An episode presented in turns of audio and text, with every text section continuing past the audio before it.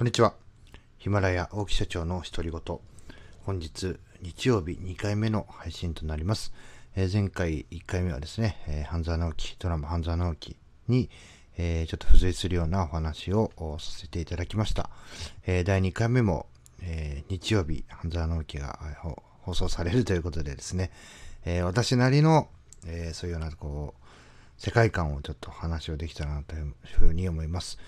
えまずですね、まあ、私起業して、えー、もう9期目に突入いたしました。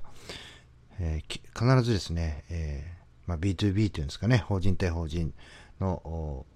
仕事の中には契約書というものがあります。これ個人でもありますし、もちろんね、法人でもあります。でその契約書の一部の中にですね、えー、契約書のに取り決めのないことに関しては、双方協議の上、え決めるというような一文があるかと思います。え私どもの契約書には、えそのような記載書きを載せさせていただいております。えただしですね、え契約書を一言一句読んで、え頭の中に、え各クライアントのですね、対えクライアントの契約書というのを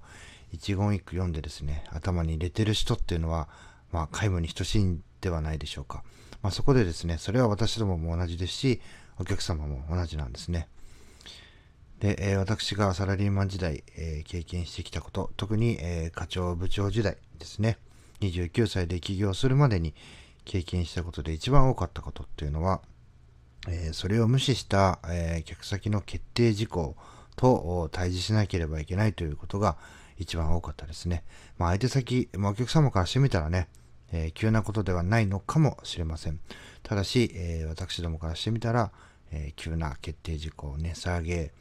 えー、言っている、まあ、派遣している労働者の急な解雇ですね、えー、首です、え。そういったものを認めてほしいというようなお話であったり、え、このクレームに対して、え、誰々さんを辞めさせてほしいとかですね、まあ、そういうのが、えー、たとえね、客先が何か事前に情報をつかんでいたとしても、こちらに提示をされなければ、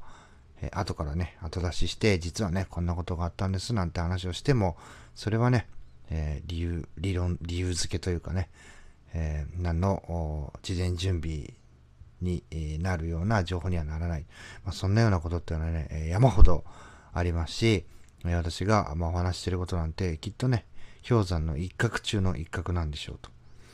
まあ、こういうこととね、対峙していかなければいけないですので、もちろんね、こう精神はすり減りますし、えー、入院もしましたし、倒れますし、またね、えー、生きる気力っていうのを、えー、失っていく、本当にね、こう、消耗戦というようなね、え日常だったなというふうに思います。まあ、特にね、えこう大きな決断をお客様がされた時っていうのは、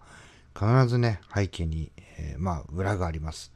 で、その裏というのが、私の経験上、大体がね、個人的なあ観点、えー、感情だったりします。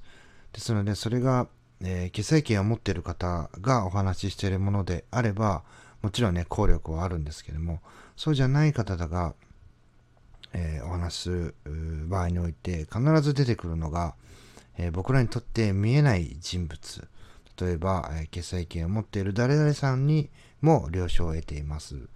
えー、誰々さんの意向で、意向に従って私たちはこういうことを履行したいと。でですがあ、それはね、そういう時に限って、その決済権を持っている方っていうのが、えー、同席しているということはほぼないんですね。じゃあ、本当にそうなのかっていうところを、え、探っていかなければいけません。えー、それをね、やるとね、え契約が切れる、切られるんじゃないかとかね、えー、そういう風にしてビクビクして一度でも分かりましたっていう風にして飲んでしまいますと、同じようなことがね、え、連続して起きて、え実中八九相手方の戦略にはまってしまうと。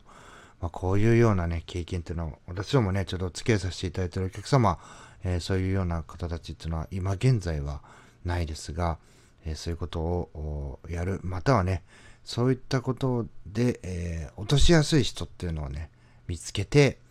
えー、急にね、担当を変えてほしいみたいな話で、えー、ターゲットを相手方が変えてくる場合というのも往々にしてあります。まあ、そういったことでね、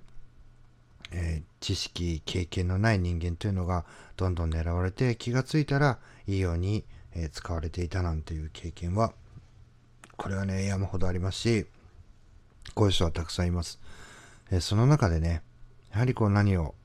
していかなければいけないのかっていうのは、えなぜなんで、もうここはね、究極の問いなんですね。なぜ、なぜそうなったのか、どうしてね、そのような考えに至ったのかっていうものに対して明確な回答が返ってこなかった場合、これはね、もう嘘だと断定して、え、真実をしっかりとね、え、探りながら、またね、その真実に、探り当てた真実に基づいて、えー、本当にそうなのかっていうのをこうぶつかっていく覚悟っていうのも、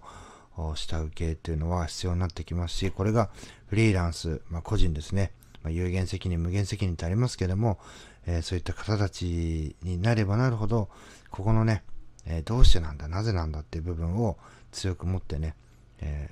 何か言われたことに対して、こうしっかりね、ただ単純にこう、歯向かうとか、そういうことではなくて、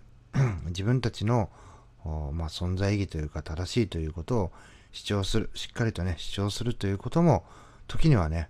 えー、大逆転を生んだり、新たな活路を見出すようなね、きっかけになったりしますので、まあ、こういうね、何か